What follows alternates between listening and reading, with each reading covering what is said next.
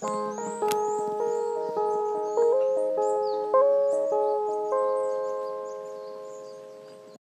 ブ東京フォレストラジオ部今日もよろしくお願いします。よろしくお願いしますえー今日は前回の、えーゲスト会、えーメダカの学校の中村陽子さんにゲストであの今日はインタビューさせてもらってるんですけども引き続き後編で、うんえー続きをいきたいと思います。はい後編ではですねメダカの学校さんが今年、えーこういうことを活動を展開していこうと思っているっていうようなお話をうんちょっとしていただくとともに、最後には私たちがちょっと今週のねうん日曜日に、あのメダカの学校さんが主催されるイベントにラブ東京フォレストで参加させてもらうので、その宣伝も兼ねてお話をしていきたいと思います。よろしくお願いします。はいよろしくお願いします。はい。そうですね。今年の活動ですけど日本柱でやっていこうということで伺っておりますが、はい。あのご説明していただいてよろしいでしょうか？はい。お願いします。えっと今年はですね、メダカの学校は種から始まる一年っていうのをうんあのうんうん。企画しております。はい。で、あの私たちがまあ前回もいいお米を作ってくれている、うん。応援している農家がいるんですけれども、うんうんうん。全部有機農家とか自然栽培農家なんですけど、うんうんうん。その農家たちにとってその在来種の種っていうのは、うんうんあの農薬や化学肥料がなくてもうん。元気に育つ、うんうんうんなんかとてもいい品種なんですよね。うんうんうんでそのいい種を見つけるとですね、彼らはそれを大事に育てうん。増やしそして自分の土地に合うような、うん。あの品種にまで改良してそれを作り続けるう。ちの実はあの大豆もですね、あのお味噌に使ってる大豆もですね、あの大田原在来の青御前っていうものなんですけれども、じゃあ勝手に名前をつけてるんですけれども、そのそうそのやってきたその青大豆があまりに美味しいので、うん。それを合うように改良して、そしてたくさん作れるようになったというその農家のもう、はい。努力の結晶っていうか熱意と腕？うん。でできたものなんですよ。え私も在来種の大豆学生の時育てたことがあってええ。でそれは湯治場さんって活動されてる方でええ。なんかみんなでなんかあれって土壌改良になるっていうので、うん。なんか在来種の大豆をみんな育てようよみたいな活動をしてる、あのお兄さんにうん。なんかお話を聞いた時にいただいて、ええ。ちょっとだけ。でそれを大事に大事に育ててたんですけど、はい本当になんかほったらかして水だけあげればっていうかなんならほ本当にほっといても育つっていうなんか、なんで品種改良してるんだっけっていうのが本当わかんなくなりますよね、うん在来種って。在来種は本当にそういう、あのそこの土地に合うものにうん。どんどん自分を変化させていくっていうこう、うん力がうん変わるうん適応力があるものなんですね。でも今、まあ、登録品種とか、まあうん、開発されている品種っていうのは、うん。もう最初からこれにはこの農薬この化学肥料を合わせて使うとよくできるっていうふうに最初から設計図が違っていて、うん、それをセットで、まあ、やるとうまくいくっていうような種が今どんどんできてて普通はそれを、まあ、買って、毎年買って、うん。あの巻いてるわけですよね。だからそののその種に対してですねここ数年な2017年からなんですけど、はい。日本はあの、えー、と種苗種子法廃止って言って、うん。主要農産物種子法って言いまして、米麦大豆って私たちのまあ本当に主食であり、うん。味噌や醤油の材料でありその大事なものを今までは公的機関で優秀なものを本当に 99. 点何パーセントの発芽率では違う品種が混じってないという優秀なものを安価で作っていて、まあ、税金も使ってるので安価であの農家に分けられていたっていうその種子法をあっという間に廃してしまったりですね。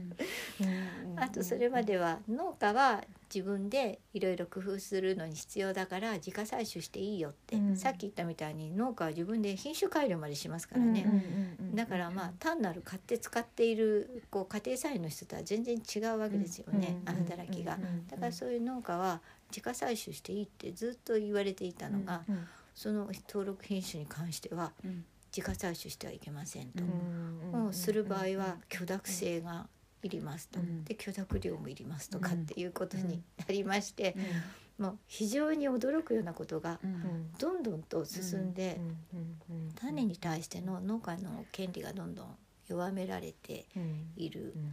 ていう状況になって、まあ私たちはもうこれでは農家日本の農業はどうなってしまうんだろうとか、日本の食料安全保障はそれでどうなってしまうんだろうっていうことで大変なんかあの反対したりうん。いろいろ頑張ってあの活動したんですよね、はい。もう国会の前の座り込みまで行きましたけど、そういう頑張り方をしたんですけれども、うん。去年の12月2日にうん。あっという間に通ってしまったんですよ。その種苗法改正もうん首相はもっと前に通ってましたしうん。実施されてますし。ということで私はまあそれでがっかりもしうん。まあ大変なことになったなと思ったんですけれどもうん。そこからちょっと種に対してうん。まあ考え方が考え方というかまあ根本的な反省をするに至って まあそのもう政府を何て言ってもしょうがないと。うん。私たち国民がうん。もっと種に対して、うん。その食料を人任せにしないで、うん。種がどういうものなのか、種をまく生活とか土から離れすぎているから土にまあ親しむ生活とかに戻らなきゃいけないんじゃないかって、うん。そういうことを忘れてたのが、うん。結構一つ種がこういうひどい目に遭う原因の一つではないかとうん。思って反省したわけですよ。それで種にうん。種の1年っていうのをうん。種から始まる全てが種から始まるまあ食べてるお米は稲の種、うん。うん。そのお米が稲の種なら小麦粉だってうん。ね、それから菜種油だってみんな種、梅干しだって種、うん。そうすると種。味噌も醤油も種。で全部原料が種。ということでもう種をあの意識するに日本人にもう一回戻らなきゃっていう感じで、まあ、メダカの学校が種をテーマに1年を過ごそうということになって、うん。今度種フェスっていうのをやるんですけど、うん種をテーマにうん。これは勉強したりあの、えー上映会したりもうみんなの意識をわってあげようって。で最後にはもう種のカルタを作ろうと。で今随分集まってますよ。まあ、最初に私が作ったのは「お米って稲の種だよ気づいてた?」とか。いいですね。「うん、種取りはばあちゃん仕事孫のため」とか。なんかそういうのいっぱい作ってた。今もういっぱい来まして、すごい。後でお見せしますけど、うん、そういうあのカルタを作って、結局みんなが種のことを考える時間を増やし、うんそれから子どもたちが種のカルタで遊びながら、種のことのミニ知識がいっぱいたまり親しみを持つようなそういう子供を育てようという、うんそういうことまで始めたんですよ。ん。そしたらなんかもう怒りはどっかにああんなに怒ってたのに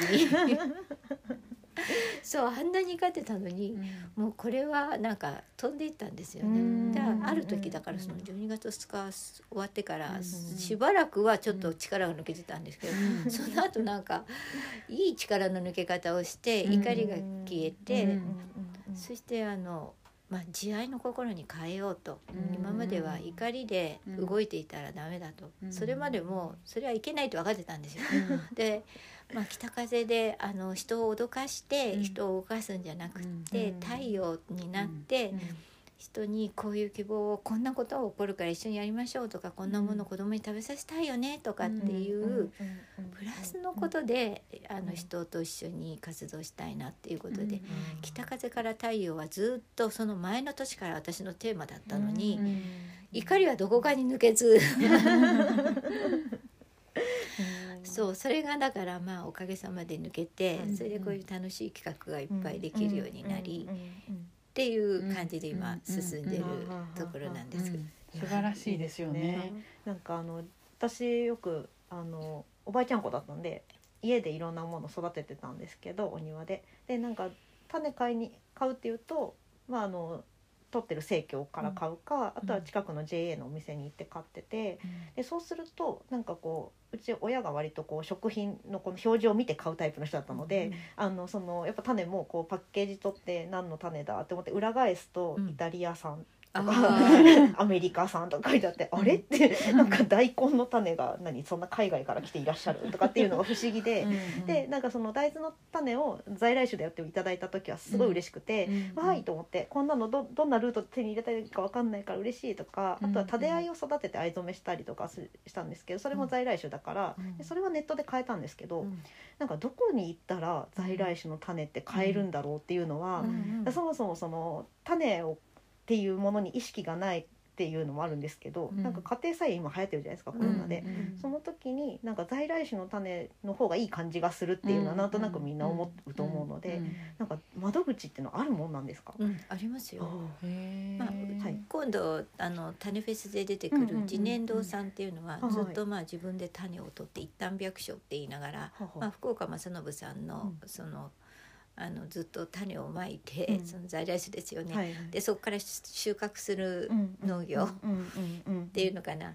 なんか探して歩いてこうやってまいといて 山にバラッとまいといて今日一日歩いてきて、うん。あこれとこれが育ってたみたいな感じで生きていくみたいな そういう最終 最終農業みたいな。花じいさん。そういうそういうところでうん。あとあのそこで、えっと、か彼女は、うんあのいろいろと勉強して、えっと、粘土団子とかそういうのをあの一緒に粘土団子を教えてもらったこともあるんですけど、そうやって砂漠化を直そうとかっていうそういうことをやってた方ですその方がうんうん結婚して今自年老さんってやってて、それでにあの在来種の種をいっぱい売ってくださるし、あまあ、あとはもう日本では一番大きい組織はあれですね自然農法センターって言って、あの長野にあるんですけれども、あの自然農法国際研究開発センターとかって言って長いんですよ。ただみんなで日本 自然農法センターの種は、はい。そのずっとそこであの在来種とか、あのまあ F1 も売ってるとは思いますけれどもいろいろと種を維持してくれてるんですね。うん維持管理してくれているうんうん種を持ってます。それからあとは野口種苗とか在来種で有名な野口種苗とか、はい。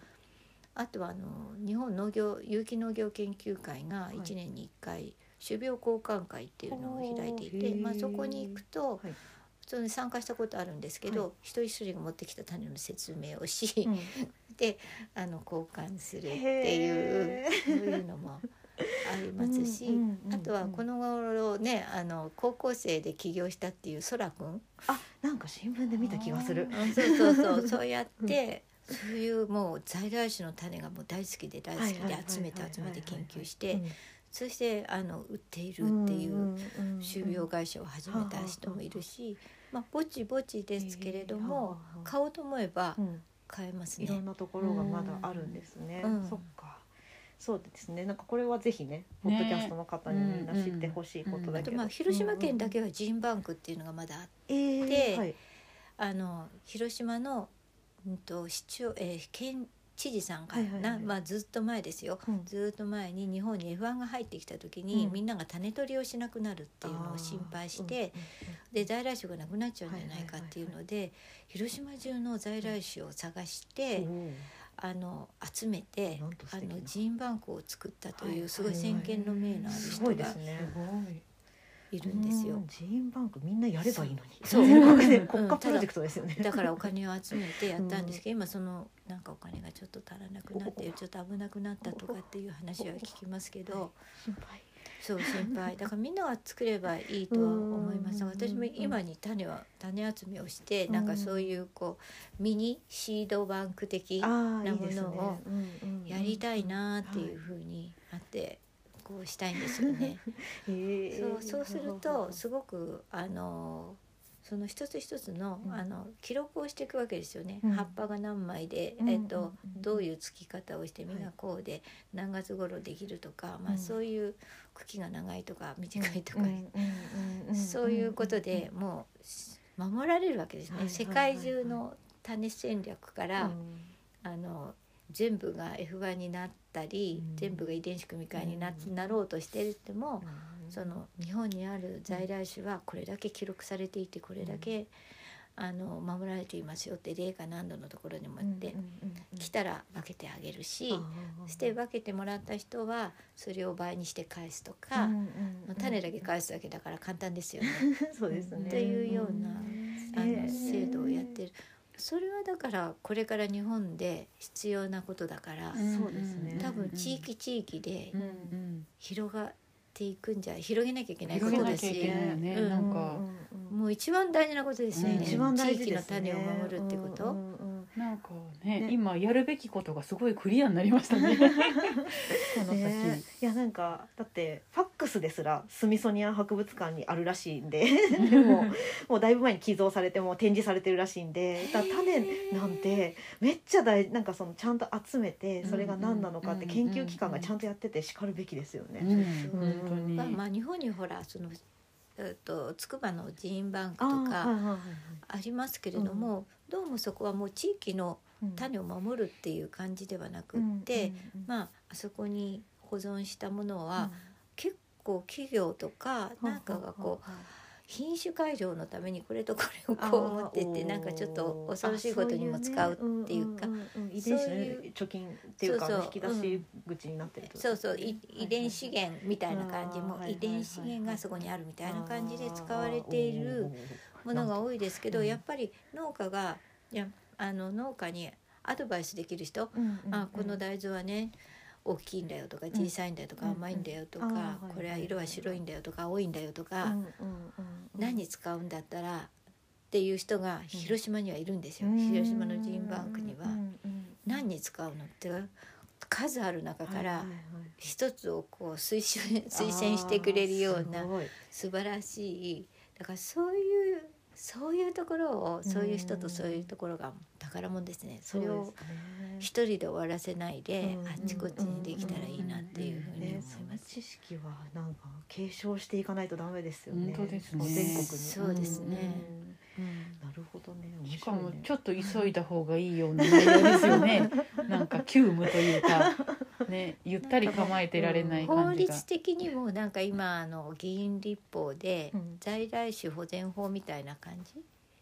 であの やられてますけれども、うんうんはい。あのそれはまだ形にはなってないです。そうなんですね。はい。うんただ必要だなっていうのでうんうん政治家の方も分かってる人はかんあのうん考えてくれていてうん私たちは私たちでなんかその食べ物はそういうの守るのがすごい大事だなと思うんですけど一方でなんか私ちょっと面白いなと思った話があってあのタンポポが西洋タンポポに取って代わられるっていう時代あったじゃないですか、うん。私はちっちゃい時とかそう言われてたんですけど、うん。でなんかちょっと前になんかこう学者が調べたら西洋タンポポとあと日本のタンポポがの愛の子にほとんどなっててなんか仲良く暮らしてるらしいんですよ。ね。うんだからまあだからあの、うん。それもなんだろうななんかすごくきつい言い方すると遺伝子汚染みたいな言い方もできるんですけど、うんでもなんかそうやってなんか一緒になっていけるものは別にして、うん。それはそれでいいのかなとは思うんですけど、うん。ただなんかこう食べるものに関しては、やっぱりこれはなどっから出てきてるものなのかって分かっていたいから。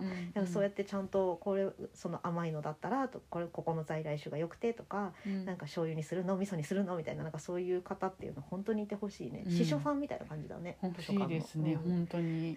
そうですね、うんうんうんその人が生きてるうちに研修会でも開いてもらいたい急がないと。ね、なんかバックアップしておきたいけどそんなね、うん人間の脳みそは簡単に取り出せないからってまあ、言ったそういう人がいるっていうこととか、もうすでにそういう制度はあるから、あのまあ見本はあるってことですよね。そうですよね、うん確かに、うん。ね広めていかないとね、何か言いたいことあったんだっけ 大丈夫ですか？大丈夫でしたっけ、ねだから本当うん。種でなんか意識して私も意識していなかったので、本当にあの陽子さんからお話をいろいろお伺いしてすごくもう目覚めました。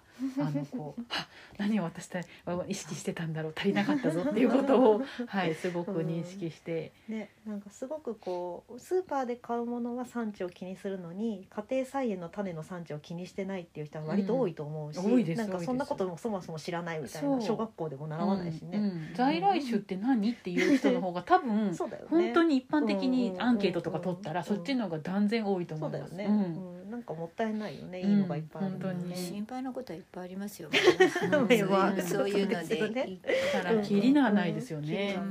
うん。ね。種のカルタはあれですか？種フェスで売られるんですか？違うんですよ、うん。まだみんなにはい。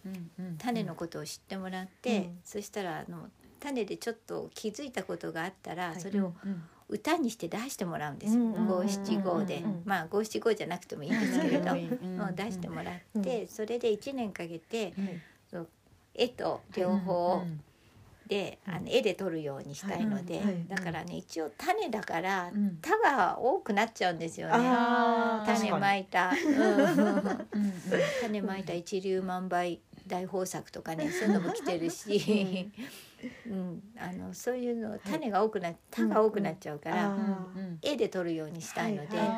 はいもう絵も工夫してうん描いて、はい。それで作るんですよこれから。ああそうなんですね。楽しいそのですね。できたらおしまいで、うんまあできたら遊ぶ遊びますけど、うん。みんなに考えてもらいたいんですよ。うんうんうん。うん。うん、種をテーマに、うんなんかみんなに知らせたいことあるっていう、うん。種でびっくりしたことあるってだからうん。種フェスで種のうん。ことを聞いたり、うん。見たりして、うんでい一句書いて帰ってもらいたいなぐらいなあー いいですね。感じ。じゃあ種フェスに遊びに来たらね。ねそうそう。ですね。あそこに見たらいっぱい今貼ってあるんですよ。うんうんうんあの壁に貼ってあって、うん。それに一つちょっと、何？陽子とかうん。ちい子とか、あき子とか書いてあの貼って読み人。って読み人を書いて貼ってってもらいたいみたいな。いいですね。そうですね。うんじゃあえーあの種フェスの告知ですけども、うんえー、2021年4月の11日の日曜日、はい。えー朝の11時からですよね、から17時。10 17時まで夕方の5時までうん。の中で、一緒にね。はい。えっと種のお話をしたり上映会を見たり、はい。あとは種を変えるんですよね。そう種の、はい。そう自然堂さんの種いろいろ持ってきていただけるので、うんそれをあ売ったり、うんうん。まあ、あとお昼には種ランチっていうのをまた、まあ、種を意識したお弁当を ちょっと作ってみようかなと思って、うんまあ、全部が種なんで、うんご飯だって何だって全部種なんですけど、確かになおかつ種が乗ってるみたいなものを作りますから、だから種をとても意識できる、うん。意識できる。できるイベントですよね。で私たちラブ東京フォレストもちょっと参加させていただいて、うんで私たちはその木の流通うん。を元にこう活動させてもらっているので東京の木のヒノキでできた文房具とかおもちゃみたいなものをはい。販売させてもらってあとはオリジナル T シャツもあるし、うん。あと私たちが森の循環というのを図にしたパンフレットがあるので、うんそれをちょっと配らせてもらってそれを見ると東京の森の問題点とかそういう現状でどういう循環のもとで東京の森が成り立ってるのかっていうのを、うん。あのラブホレのね、うん。メンバーのデザイナーがちょっと素敵にデザインしてあのパンフレット作ってくれたものがあるのでそれを配らせてもらって、みんなに東京の森の現状とか、まあ、意識することがまず大事だと思うので、うん意識さしてもらったらいいなっていうきっかけ作りに、ねなればいいなとご。一緒させていたはい、いただきますのでうん皆さん来てください。お待ちしてます。もうそれを期待してくる人がいます、あ、そうですか？ですか？あ、嬉しい。奥多摩町からあらむしろうんなんか逆輸入逆輸逆輸入ですよね。そうそちらにありますよねっていう。あなんかあるんで、申し訳などうやって、うんそのやっぱり守っていったらいいのかっていうのがどなるほど今その、はいはいはいやろうと思っても、あーまあ、農業は獣害でみんなやめちゃうし、うん。まあ、林業は食べていけなくてやめちゃうし、まあうん。ねあと輸輸入が自由化した時からそれは始まってるんだけど、うん。山を持ってる人がほとんど、そうですね。うん。山を持っているおおお父様は山を持っていたのかなみたいな、うんそういう方も議員さん連れてきますよ。あらら、すごい。じゃあちょっと気合を入れでも知ってる直して人だったらどうしよう。可能性ある。これで。という感じであのやりますので、ぜひはい。4月11日11時から夕方5時までいらしてくださはい。い。お願いします。そうでですね。検はい。索してくれれば多はい分出てきはい。ます最寄りの駅は西荻窪です。西荻いい街ですよ。じゃあ続いて二個二つ目ですね。今年力を入れている二つ目についてお願いします。はい、二つ目はですね、はい。あの子どもたちの給食をオーガニック食材にするっていうことで、うん。まあ、オーガニックにするだけではないんですよ、うん。今までのうん献立そのものをうん。全てオーガニックにしたからって、うん。やっぱり全てを、まあ、この間あのフランスで、うん。あのフランスで成功してる例をちょっと、うん。あのみんなで聞いたんですけど、うん。そこだとあの材料がオーガニックになったら調理の仕方も変わったよ。あー。うん、油でガタガタするんじゃなくてそのものを味わうようになったとか、あー。そういうのもあるので、うんだから私はちょっと今はオーガニック和食、うん。伝統和食系のうん。オーガニック和食に変えたいなっていうふうには思ってますけど、うん。結構そう、うん。あのオーガニック給食を目指してる方で、はい西洋料理そのままオーガニックにしようと思ってる人はあんまりいないので、うんそこら辺はまだ安心してますけど、うん。今のなんていうかなあの美味しいと言われている給食の本とか買うと、うん。大体あの西洋料理的ーあの子供が喜ぶハンバーグなんとかかんとかっていう、うんそういう感じなので、うんまあ、そこら辺はちょっとオーガニック給食っていうののイメージはね、私の持ってるイメージは、うん。単なる今のものがオーガニックに変わるだけじゃない、うん。その素材とうん。もう旬のもので、うん。うん。まあ、料理の仕方も和食になるみたいな。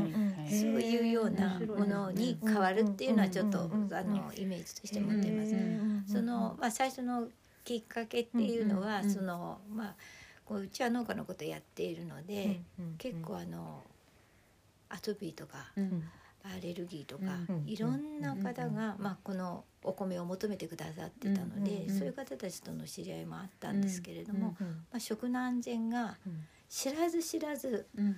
種もすぐ変わってしまいましたけど、うん。食の安全が知らず知らずのうちにものすごく危うくなっているっていうことに気がついて、まあ、1970年代には確かにあ農薬化学肥料防腐剤添加物そこら辺がいっぱい出てきた時期で、その時はあの複合泉っていう有吉佐和子さんがそのことをテーマにして、お米が何ヶ月経っても一つもカビても来なければ虫も湧かないっていうようなことがあの小説になったりしてね。それでそんそれで目覚めた人は結構いると思うんですけれどその時と今とは加速度的に悪くなってるんですよね。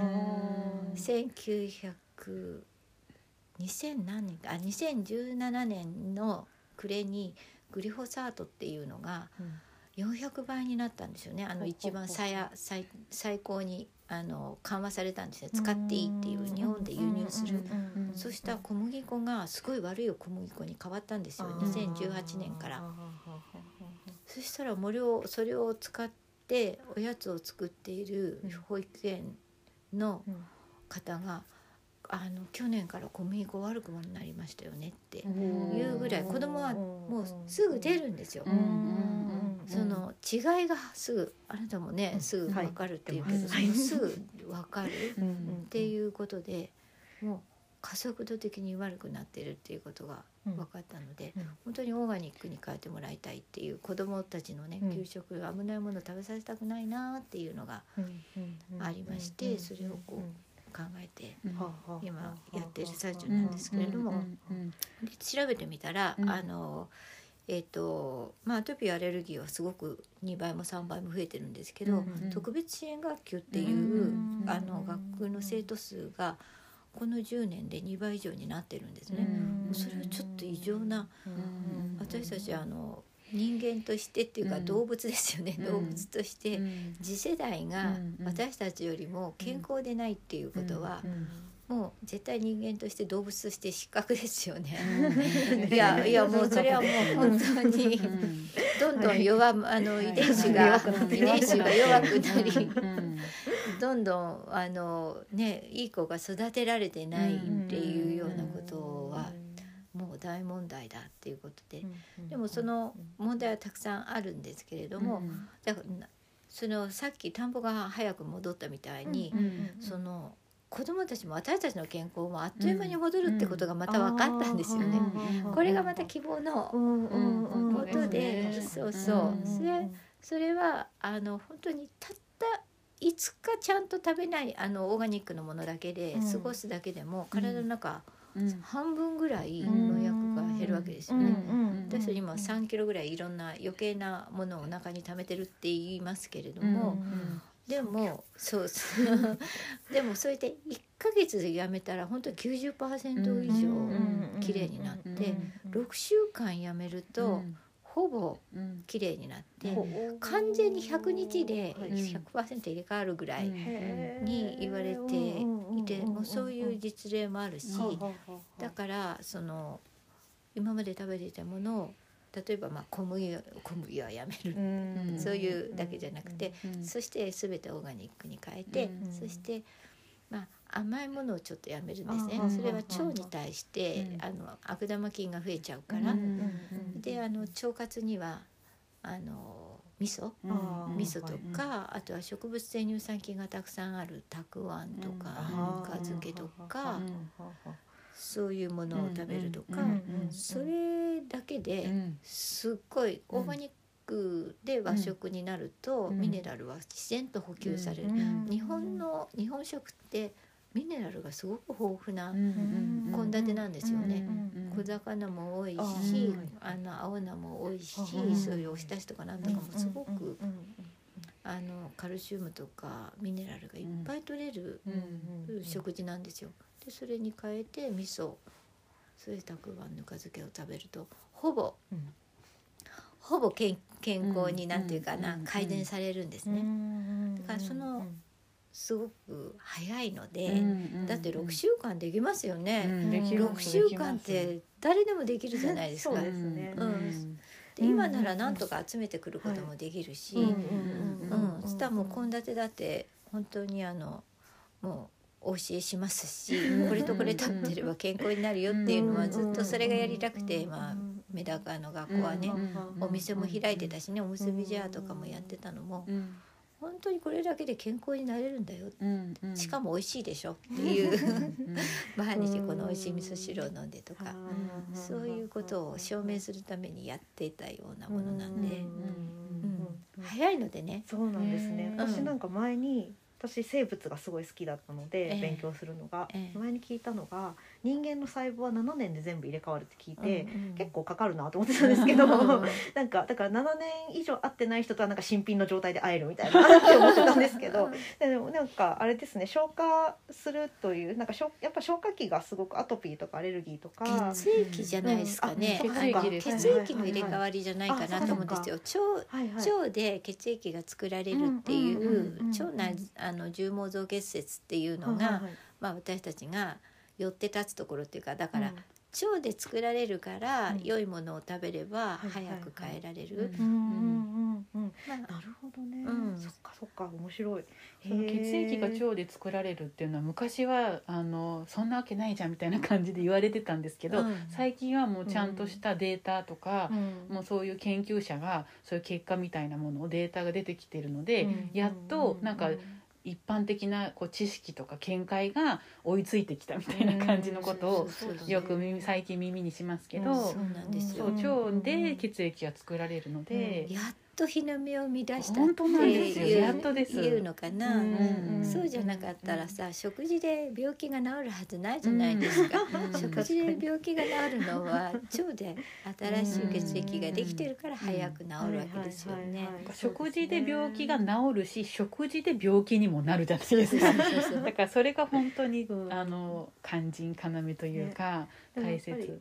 あれだね。それが結構早いぞっていうのがそう希望というかやりやすいですよね、うん7年とか言われるとちょっと7年我慢できるかなと思うけどうん6週間だったらできる気がするっていうね、血液が入れ替わるのがそれぐらいだと思います。うんそうですよねただうんこのどっかの先のどこかの線まあすべそうですての細胞が入れ替わるかどうかは別として、でもそれがなんか体調に直結するかどうかが結局なんかそのさっきの生き物調査じゃないですけど、うん。あの実感できるかどうかで結構やる気が起きるかどうかって変わってくるから、なんかすごくいい数字だなと思いますよね。私も今年入ってから小麦粉をやめるっていう実験をやっていて で無事に3ヶ月経ったんですけど、うん。やっぱりか変化を実感できるからこそ続けられるんですよね。うんうんうんその実感がなければただただストレスになるだけっていうか、うんうんうん食べたいなっていう気持ちが募ってくるんだけれども、うんそうではなくてあやめるとこんないいことがあるんだ。わあすごいた最高みたいな気持ちがた小麦粉食べたいなって気持ちよりももうグワンと勝つんですよね。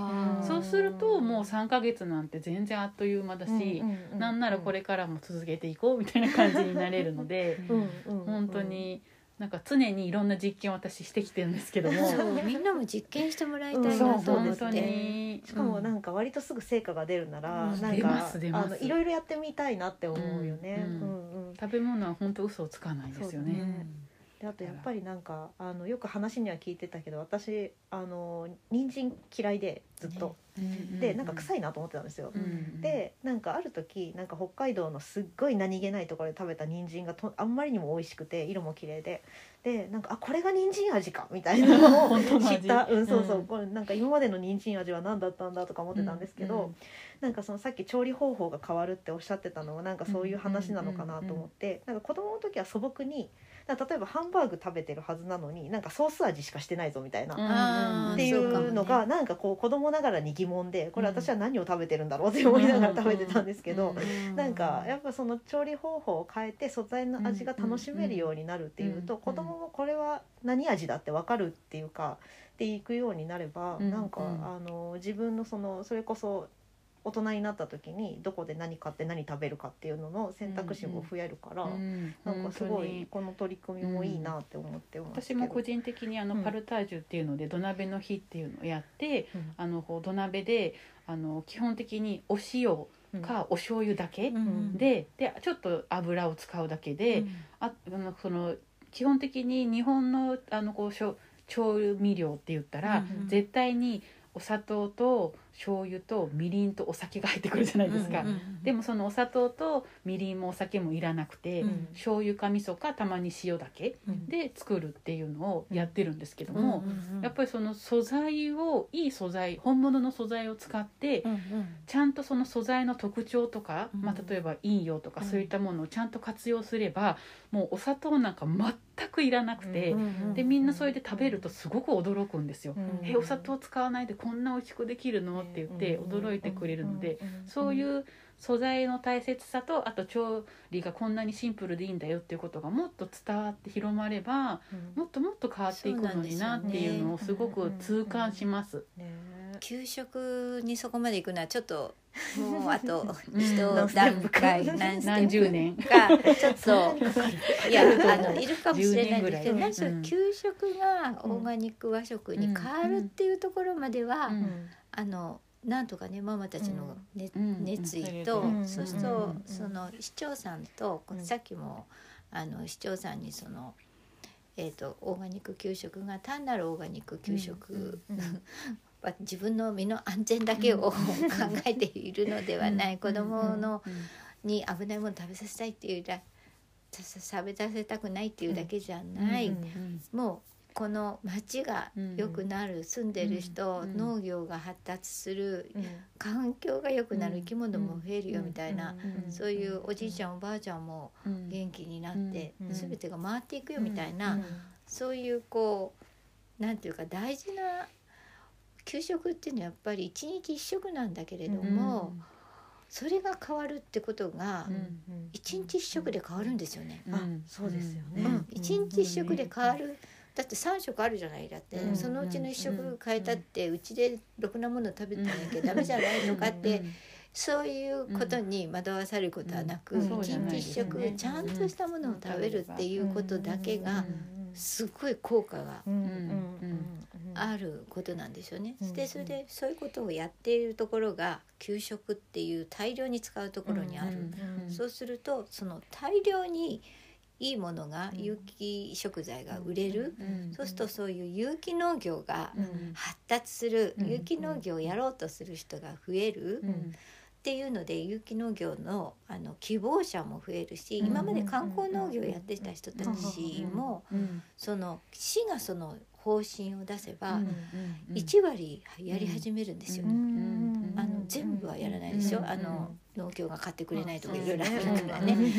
うだけど1割やり始めたら、うんもっとたくさんいるんですってなった時には2割にしてくれる、うんだからもうその方法技術うん。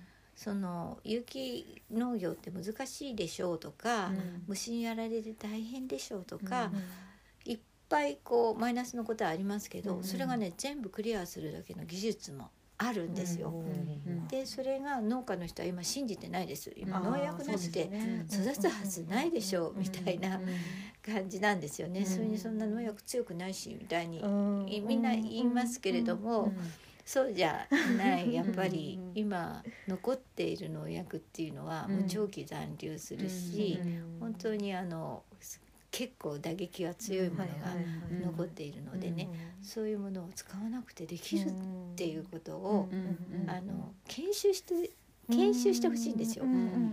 その研修を市とか、はい。あ国とか、うん。お金を出してくれる制度があるんですよね。うんだからそういうことをやるとその観光農家の人も仲間に入れられる。有機農家と分裂する必要はない、でそれが増えると本当にその市の農業が私は変わると思うし、それで自然再生ができると思うし、うん。あとはそこのその給食がいいっていうと、うちのあの会員なんかすぐ引っ越していきますよ。あーはいあはいはい。ここで子育てしよう、うんそうですね。うん。確かに。そしたら新規参入がすごく増えてるらしいんですよ、うん。いすみ市の話ですけど、いいすみ市が有機米給食100%始めるらしいよって言って、ほんと4年ぐらい前ですよ。うんこれから始めるらしいよって言ったらすぐ引っ越してったんですよ、うだん。さすが。からその人をはじめにうん。もうすっごく転入者が今増えて、うん。そのあ若い子育て世代が増えているっていう、ですねうん。いすみ市すごい頑張ってますよね。そうそう、ん頑張ってますよね。それからあの市市の市民がはい。いいことしてるっていううんなんか市政に対しての信頼がすごく厚くなったらしくて、うんそれもいい関係性ですうね。うん、実感してるらしいんですよ。へーらしいすごい素晴らしいね。モデルのケースですね。ね。そう。でもなんか給食ってやっぱりなんか義務教育とセットになってるけどやっぱ日本であのまあいろいろできない人はいるかもしれないけど、うん。なんか海外に比べて識字率もすごい高いし、うんなんかそのまあみんながうん。大体同じことを勉強して出ていけるってすごいところがあると思って、なんかやっぱ田んぼと一緒で、うん。なんかそういうすごく素晴らしい土壌があって、うんでその中に、うん。あの給食っていうのを組み込まれてて。うんでなんか戦後とかは、まあ、うん。海外のこうハイカラなご飯食べてみるっていうのも良かったかもしれないですけど、うん。まあ、今はね、うん。むしろそのハンバーグとかいくらでもたなんかたなんだっけ、えっと、レシピが、あのネットにあるし、だからそういうのは家で食べれるからむしろ家で食べれないママがちょっと大変で作れないようなものを給食で出してあげるって言ったら本当いいですよね。すばそんな贅沢な話は逆にないと思いますね。そううん。ねい、くらでも今チェーン店だのなんだのって、ね。いくらでもあの簡単に安うん。く手に入ってしまう環境が今整ってしまっているのでそれよりは給食で。普段家では食べれない、教育伝統食をうん。の本当の教育食育をする場所になるかもしれません。そういね。やなるかもじゃなくて絶対になりますそうそれだと思ってました、もう完全に頭の中で。食育の何者でもないです。私なんか食べたことたなんか私あれであの自分で作ったことない料理だけど給食で食べたから知ってるぞって料理がなんかいくつかちょっとうろ覚えだけどあるんでなんかあれ食べたいなって思ったらうん一生懸命検索するんですけどうん大体出てくるんですよ。うんなんかクックパッドとかで。うんだからなんかあのそれがあのでしかも何種類かあるから横断してみてると多分これだなみたいなのが分かって。だ知ってるなんか食べたことあってなんとなくそれを知ってるだけで、うんなんか大人になった時全然違うかなと思いますね。うんやっぱ食日本人としてい。日本の食文化っていうのをうん。知っておくべきですよね。でそねれを給食を通してあ食べたことあるってちょっと脳裏にちょっと片隅にねあるだけでも十分だからそれを給食がこれから担ってほしいって給食の重要性っていうか、高いです。教育力っていうんそうですね。うか、で今なんかやっぱりちょっと貧困の差がね問題になっていて、あのこう給食でしかうん。ちゃんとした食事を食べられない、ねごそうです家ね。庭がやっぱり出てきてるっていうのはやっぱニュースで聞くので、うん。それならなおさらなおさら。どれだけ給食が大切か。大切か。だってその子にとっても給食でしかなんだろうこう食べる喜びであったり、うん。えあの成長に必要な栄養であったりとか、うん。そういったものを給食でしか取れないんだったら、うん。どれだけ給食がお重荷というか あのすごい重大な、提供するですはい、ねもう任務があるかっていう。子供からしたら勝手に誰かが作って勝手に出てくるっていう、うん。なんか一番安心できるところの、うんい学校に行きさえすれば食べれるっていうのは、ある意味セーフティーネット的なところもあるし、そうだね。でなんか最近貧困もそうだけどとママたち忙しいから結う構、んだからそういうのがアウトソーシングできたらその方がママたちも助かるしね。本当に。お母さんやっぱりあの時短時短でこう外のものにね、うん。頼りがちなんですけど、そうするとやっぱりどうしても添加物とか、うん。いろんなものが入ってきちゃうので、でもダメと分かっててそうもそうそうしょうがないのでだったらせめて給食でっていうことですよね。そうですね。給食で農薬とか添加物が入ってない。そして昔からの伝統のその何ですかね善玉菌を増やしてくれそうそう。るだから味噌汁をね、うん。やっぱり毎日出してほしい。なんか味噌料理とかね、うんはうん。その味噌のね、うん。あのなかなかねあのここの給食はいいよっていうのをちょっと本買ってくるんですね。うんで自慢してるところの、うんうんでもね味噌汁がついてないの。うんあら。うん。いやこれ味噌汁味噌汁は必須にしてほしいなみたいなね。今絶対アンケート取ったら日本人のお子さんでお味噌汁を週に何回飲んでるのかって調べたら多分驚愕のデータが出ると思うんですよ。だやっぱうちの子の,、まあ、あの同級生の子に聞く聞くと朝ごはんは大体パンなんですね。はいはいはいでちゃんとお米とお味噌汁と何かがおかずないいわゆる一汁一菜みたいのが出てくるご自宅の話とかはほとんど聞かないのででやっぱ私もそれをなるべくやるようにしてるけど大変なんですねよ。大変だよねである時 ちょっとパン食に変えたちょっと手を抜いた時期があったんですよ。それはそれは楽ちんで ちょっと大量に買って冷凍しといてでそれを解凍してチーンってチーズと焼くだけで。うんで卵焼きなんかポンって焼いてうんトマトとブロッコリーではいみたいな感じであっという間にだぶやってるけどあっねという間に5分ぐらいで出てくるんだけどそれをやるやっぱ罪悪感がすごくあってである時からパンはやめよう。私も今小麦粉やめてるしうん。やめようっていうことでまた一汁一菜に戻して。大変だけれどもでもやっぱりこの給食を食べる年代の子たちっていうのは例えば今寿命が伸びてて80年90年生きるそこの土台の部分を作ってるので。うん。その土台がしっかりしていればその大人になってから多少添加物だの農薬だの取っても排出できる体にできると思うんですけど、うん。そこで今土台を作っておかないと、もう入ってくる添加物とか農薬に体が負けちゃう。そう排出できない体、うん。その内臓をちゃんと丈夫なものにできないので、うん。そこからがんになったりとか病気になったりとかしてで、病気になるとやりたいこともできない夢も追いかけられない、うん。何もできないないない人生になっちゃうじゃないですか。で強いてはがんとかになってもう早く30とか40でうん。亡くなっていく人が多分今後増えていくであろう、ん。そういうことを考えるとそんな悲しい話はないのでだからこそせめて給食という一食だけはその体の土台を本当に丈夫な内臓にしてくれるそういう食事にしてほしいなっていうのを、私はやっぱり一人の母としてうん。切に願います。切ですね、はい。うん。これは願う仲間をうん。うんとうんと増やして、うん。その声を届けるっていうことを兄はしてるんですようんね。で仲間があの仲間を増やすっていうのは、うん。意外とみんなあの思ってる人は多いんだけれども、うんうんその自分が何か言ってもいいと思ってはいないし、うん。なんか役に立つとか、うんそういうことができると思ってないから、声に出していいとも思ってないし、うんだから悶々としてる人は結構いるんですよね。うんで悶々とする前の人もいるとは思うんですけれども、うんうん あのね悩みになってない人もまだいると思います、たくさん。んでもそうやってあのあるおお母さんがそういうふうに言い出して、うん私はあの上映会をやってるんですけれども「うんいただきます味噌を作る子どもたち」とか、学校の楽園とかってそういうのをうん一緒に見ましょうって言ってやると、必ずその人がいい仲間になります。うん。そしてそれをやっていると、とあのちょっと栄養士さんに声かけてちょっとあの何々市の,、えーあの給食のことを知りたいので、うん話しに来てくださいとかって言ってうん一緒に見てもらったりして、うんそれで話を聞いたり、うんそうするとそんなことやってるうちにうん必ず議員さんが聞きつけて見に来てくれます。だから、ね、やってないことがいっぱいで、それをやるだけで仲間作りになって、うんそれで議員さんが入ってくればじゃあ市長さんに言いに行ってもいいでしょうかみたいな感じで市長さんに電話をしてそれで市長さんに会いに行くことになるとかうんそういうふうにねあのすぐ進んでいくんですよ。だからみんな今まであのただ諦めてさっきみたいに自然を回復するのは大変すぎて ちょっと水張ったぐらいじゃねえぐらいなのがうんちょっとこれをやって、うん。あのお話をししに行くご挨拶にしに行くだけでも動いてくるんですよね。それをやれ今あのうん。お母さんたちがそういう増やすこと。うん。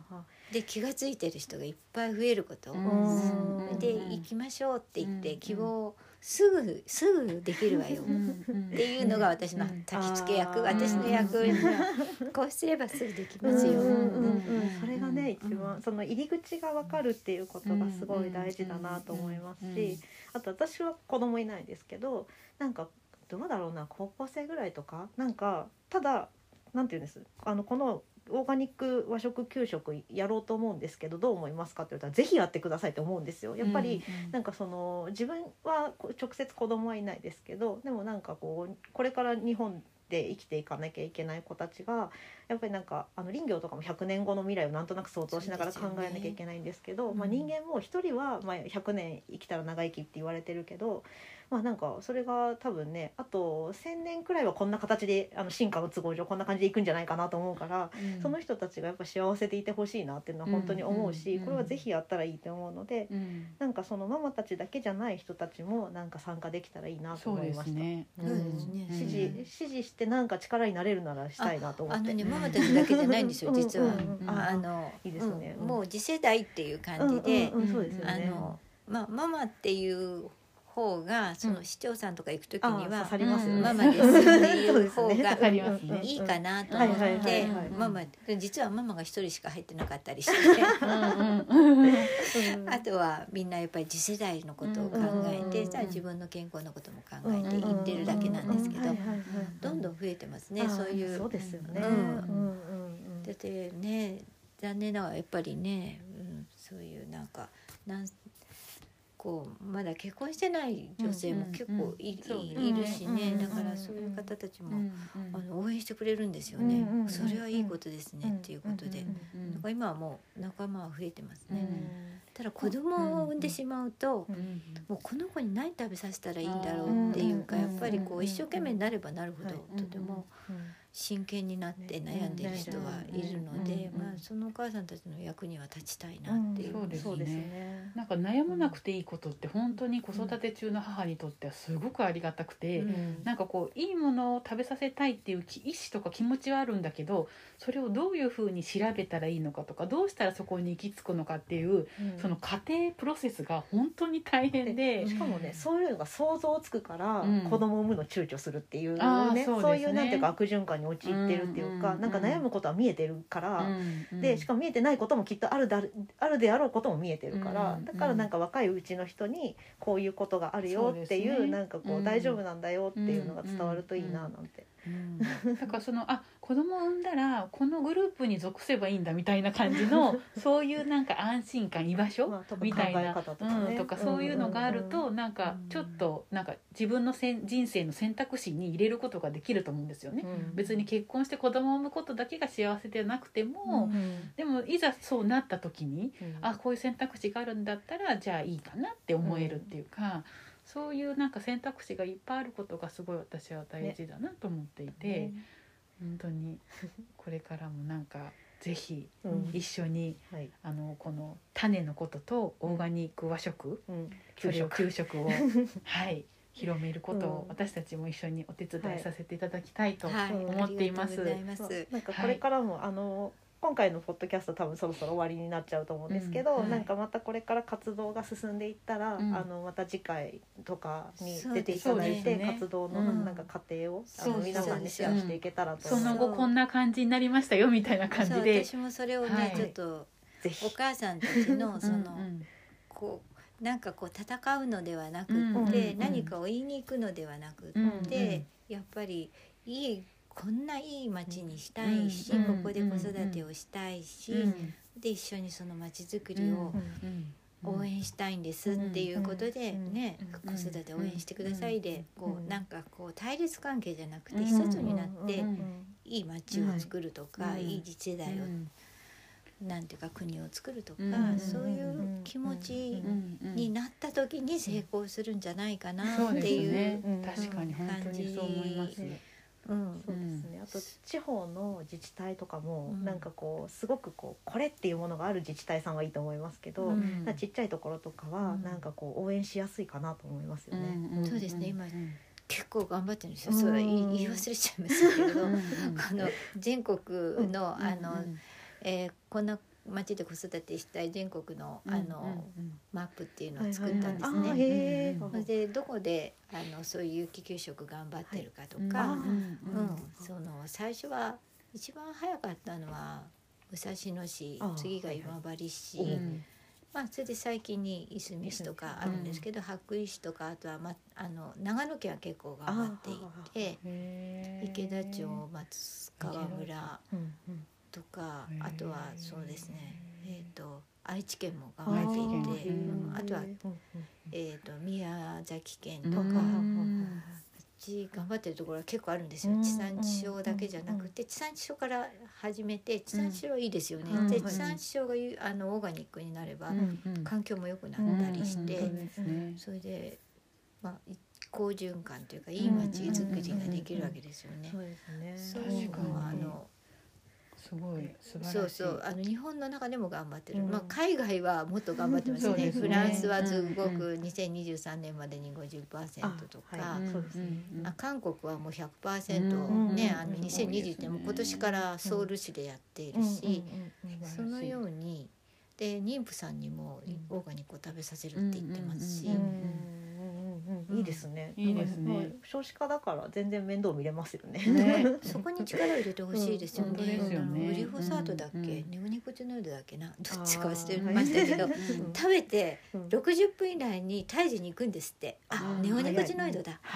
そう早いだからそういうものをうん。妊婦さんに食べさせないっていうか、うんそういう意識がうん。本当少子化だったら、あそね。そっちでしょっていうか、ね。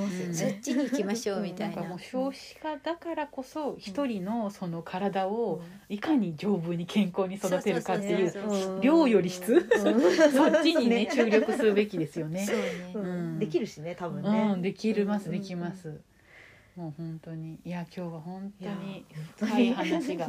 もうななんならもう一遍ぐらいねやりたいぐらいだあの前中後編っていう感じでね 三部作でねやろうと思えばできますけど今日はちょっと一旦ここでね疲れちゃうから。はい。疲れちゃうから。ありがとうございました。はい。ありがとうございました。またよろしくお願いまた今後ともはいよろしくお願いします。はい。よろしくお願いしまますす。